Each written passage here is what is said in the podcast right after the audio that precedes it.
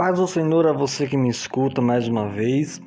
Vamos para a continuação da segunda parte desse podcast que o, prim... que, é...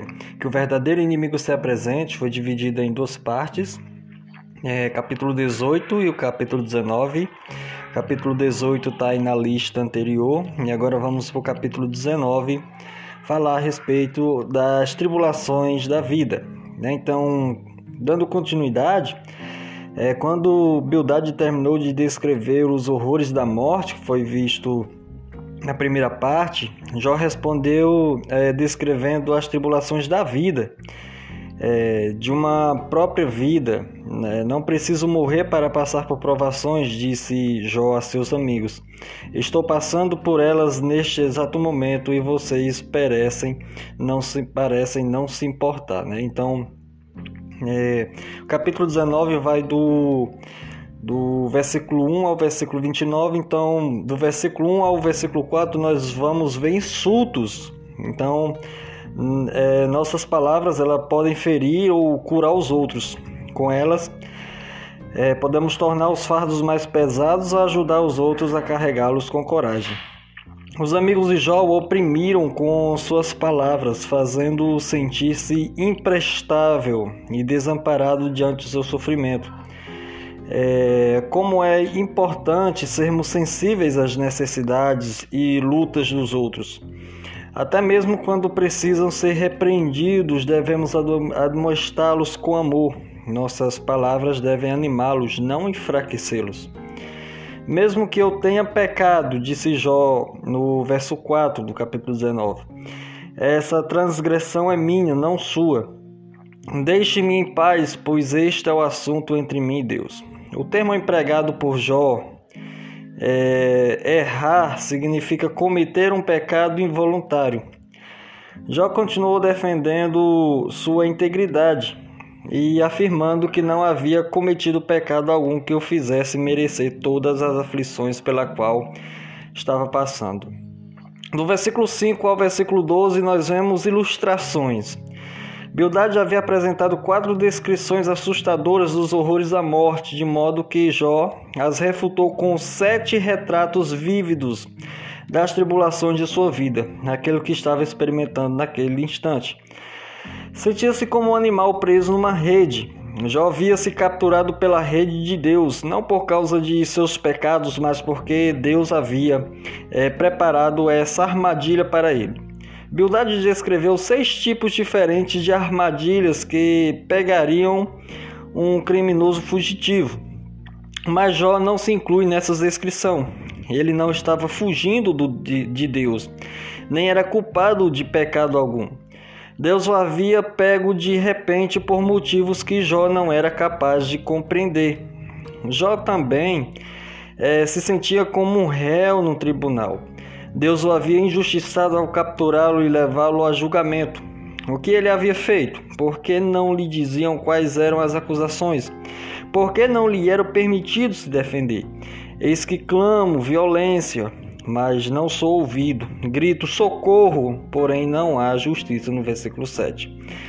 Ao longo de todo o livro, Jó clama por justiça e, suplica por um advogado para defendê-lo diante de Deus. O que ele não sabe é que ele é o advogado defendendo Deus.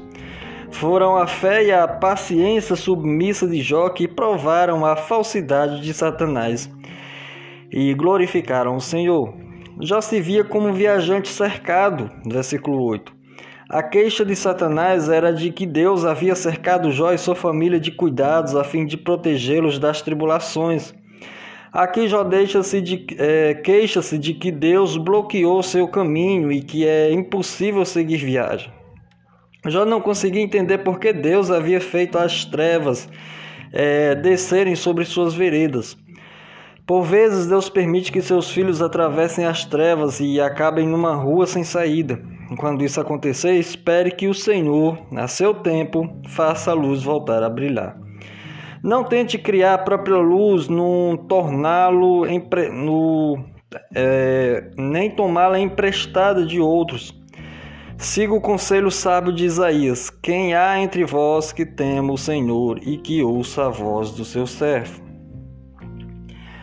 É, aquele que que andou em trevas sem nenhuma luz, confie em o nome do Senhor e se firme sobre o seu Deus. Isaías 50, verso 10. Como o Dr. Bob Jones costumava dizer, quando estiver em trevas, nunca duvide daquilo que Deus lhe, lhe ensinou na luz.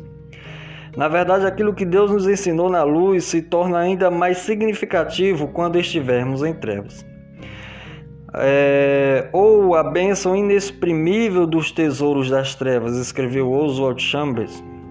Não são os dias ensolarados, os dias do esplendor, da liberdade e da luz que deixam sua marca permanente e indelével em nossas almas. Mas sem aquelas noites do Espírito, nas quais a sombra da mão de Deus oculta na fenda escura de algumas rochas numa terra cansada, o Senhor permite que os esplendores que o cercam passem diante do nosso olhar. É, o sofrimento de Jó o fez sentir-se um rei destronado. Antes que lhe sobreviesse as calamidades, já havia sido o homem mais respeitado de Uz e o maior de todo do Oriente. Mas agora toda essa honra e autoridade desapareceram. Deus retirou seus mantos e suas coroa real, e ao invés de ser o mais eminente, era o mais desprezível. Que humilhação! Sua quinta ilustração é de uma construção destruída, versículo 10. É possível que se trate de uma muralha ou de um edifício que as tropas de Deus derrubaram e deixaram em ruína. Talvez já estivesse fazendo uma retrospectiva de seus negócios ou de seu lar, ou talvez estivesse olhando para seu corpo é, emaciado. De qualquer modo, aquilo que antes havia sido forte e útil torna-se imprestável. Bildade falava de uma tenda sendo destruída e Jó sabia o que isso significava. Na sexta ilustração, Jó tomou emprestada a imagem de uma árvore desarraigada. Ele havia usado a árvore como um retrato de esperança, mas passou a vê-la como símbolo de esperança perdida. Em Jó 14, ele estava se referindo a uma árvore cortada, enquanto nesse caso a árvore foi desarraigada. Uma árvore não podia viver é, sem suas raízes. A última ilustração apresentada por Jó é de uma cidade sitiada. Deus havia declarado guerra contra ele e o estava tratando como inimigo. Suas tropas o atacaram e então se assentaram ao redor dele para um longo e difícil cerco. Imagine um exército enorme construindo uma, uma rampa só para atacar uma tenda. Mais uma vez, Jó não consegue entender por que Deus mandou tanto sofrimento. Por que usar uma bomba atômica só para destruir uma tenda? Do versículo 13 ao versículo 22, nós vemos isolamento. Jó prosseguiu explicando como seu sofrimento afetava seu relacionamento com as pessoas. Devemos admitir que uma dor extrema e prolongada isola o sofredor das pessoas é, e circunstâncias a seu redor. Quem sente dor pode ter a tendência a isolar-se e dar a impressão de que os outros não entendem o que está passando. Jó sentia-se alienado da família, dos amigos e até mesmo de seus servos. No entanto, essa eliminação ia além de sua dor. Estava falido e enfermo, vivendo no depósito de lixo da cidade. E ninguém que queria se, ser identificado com ele. Além disso, as pessoas estavam convencidas de que ele era um pecador sofredor e julgamento de Deus, de modo que não desejavam ter amizade com ele. Sua aparência era repulsiva e todos evitavam olhar para ele. Era tratado como um leproso, é, um páreo indesejado pelas famílias e pelos amigos. Uma evidência da compaixão de Cristo é sua identificação com os marginalizados da sociedade. Comeu com publicanos e pecadores, tocou os leprosos, aceitou presentes de prostitutas e até morreu entre dois criminosos. Jesus sabia o que era ser desprezado e o mais rejeitado entre os homens. Homem de dores e que sabe o que é padecer. Como é importante que, que nós, seus discípulos, tenhamos esse mesmo tipo de compaixão. É fácil nos identificarmos com pessoas que conhecemos e de quem gostamos quando passam por provações, mas nossa tendência é ignorar os desamparados, os pobres e desvalidos em seu sofrimento. A declaração de Jó, no capítulo 19, versículo 20, quando ele diz: Os meus ossos se apegam à minha pele, e a minha carne é os meus ossos se apegam a, é, é, os meus ossos se apegam à minha pele e à minha carne. E salvei, salvei-me só com a pele dos meus dentes. É por vezes interpretado aqui é, equivocadamente como salvar-se por um triz, com a pele dos meus dentes. Mas os intérpretes não apresentam um consenso quanto ao seu significado.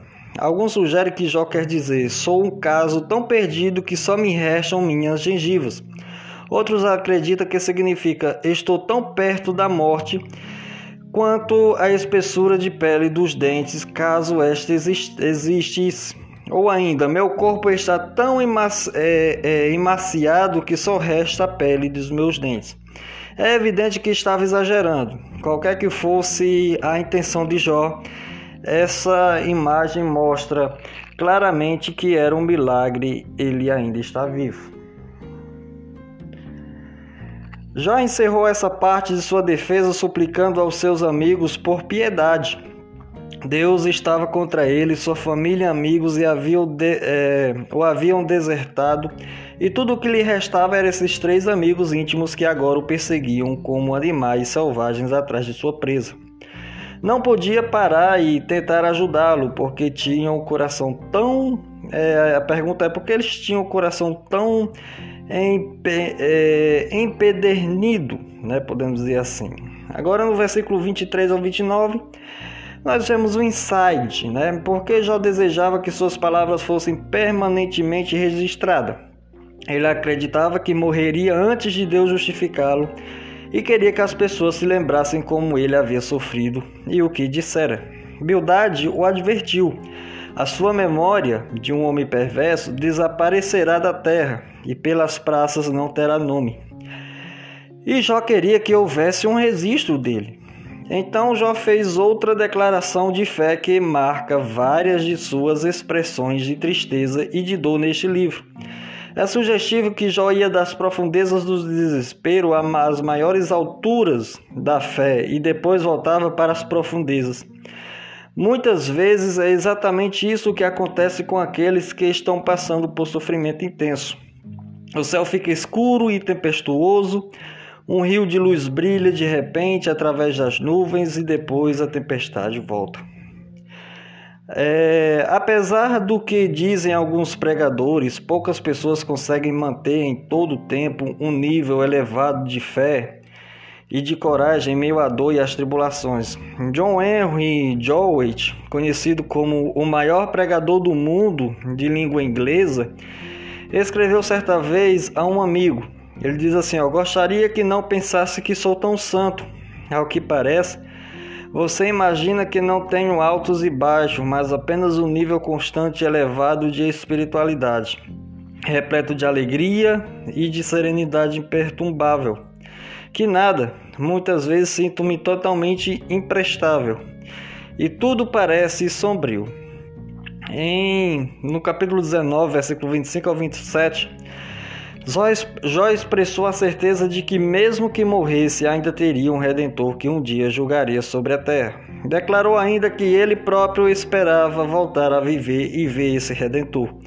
Depois, revestido este meu corpo da minha pele, em minha carne veria a Deus. Versículo 26. Trata-se é, de uma declaração de fé na ressurreição do corpo humano. O termo hebraico traduzido por redentor no versículo 25 se refere ao parente resgatador, o parente próximo capaz de vingar o sangue do seu irmão, de reivindicar e de recuperar propriedades de seu irmão e de libertá-lo da servidão.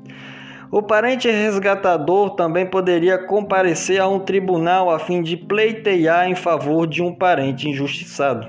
No livro de Ruth, Boaz é o parente resgatador qualificado e disposto a redimir Ruth e lhe dar uma nova vida numa nova terra. Numa ocasião, numa ocasião anterior, Jó havia falado de suas necessidades de um árbitro, no capítulo 9, versículo 33 e 34, e de um advogado no céu, capítulo 16, verso 19. Agora vai ainda mais longe. Um dia seria justificado por seu redentor, e Jó estaria presente para testemunhar esse fato.